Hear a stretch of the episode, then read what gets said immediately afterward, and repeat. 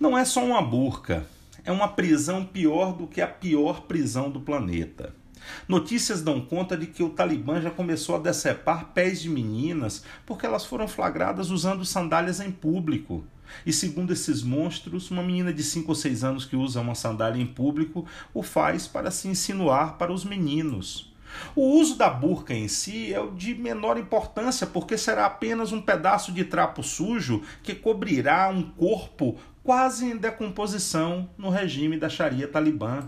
O problema começa com, com o corpo que não se banha, que não tem absorvente para drenar a menstruação, que não se alimenta, que é maltratada pelo marido e, na ausência de um, é maltratada pelo povo com a chancela absoluta do Estado talibã.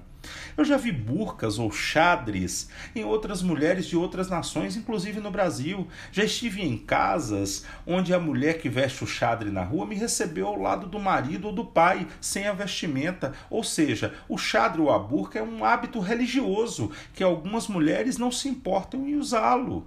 E não tem que ninguém dar pitaco se elas querem usar. Inúmeras mulheres afegãs, antes dessa desgraça promovida pelo Biden, preferiam o uso da burca e ponto final, é um problema delas. Ninguém está reclamando de usar burca no Afeganistão. As pessoas estão aterrorizadas porque o Talibã corta perna, braço, língua, dedo, promove apedrejamento público, dá chicotadas. E, em último caso, talvez até menos doloroso, fuzila qualquer pessoa que seja contrária ao seu preceito fundamentalista.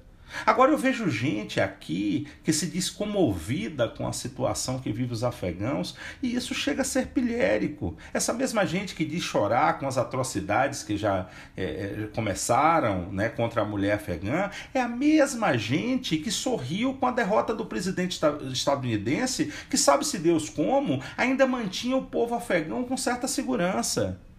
Essa gente chora lágrima de crocodilo, ativista de rede social, atualmente conhecida como Nutella. Fala do povo afegão porque vê na TV imagens de mulheres de burca ou do avião cagando no ar meia dúzia de desesperados que preferiram a morte a ter que conviver com gente sórdida. E por falar em gente sórdida, sinceramente, pouco muda entre um talibã e essa gente que comenta bobagem. A ONU e a Santa Sé, duas entidades medíocres, no auge de suas incoerências, pedem por diplomacia. Então, ONU e Vaticano, por que vocês não mandam seus representantes diplomáticos para o Afeganistão? Da parte do Vaticano, eu nem me importo, porque são como a gente medíocre que critica o que vê na TV.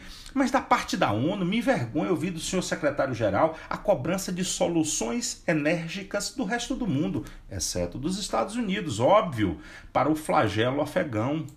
Quem paga pelas armas do Talibã, senhor Guterres? Da onde o Talibã tira dinheiro, senhor Guterres? O senhor tem coragem de cobrar ações da China e da Rússia? Não! Nós sabemos por quê. Eu não escutei nada dessa gente imbecil, nem da ONU, nem do Vaticano, dos milhares de deportados de Biden. Ninguém dessa gente comovida com o povo afegão falou absolutamente nada das crianças presas na fronteira dos Estados Unidos com o México, separadas de seus pais, vivendo em canis, enquanto seus pais estão em verdadeiras pocilgas ou do número cinco vezes maior de deportados de brasileiros desse governo americano atual. Será que eu ouvirei em breve dessa gente volta a Trump? E lógico, não é? Juro, eu juro que eu estou esperando um comentário de Arnaldo Jabor. O mundo é assim, diletos amigos.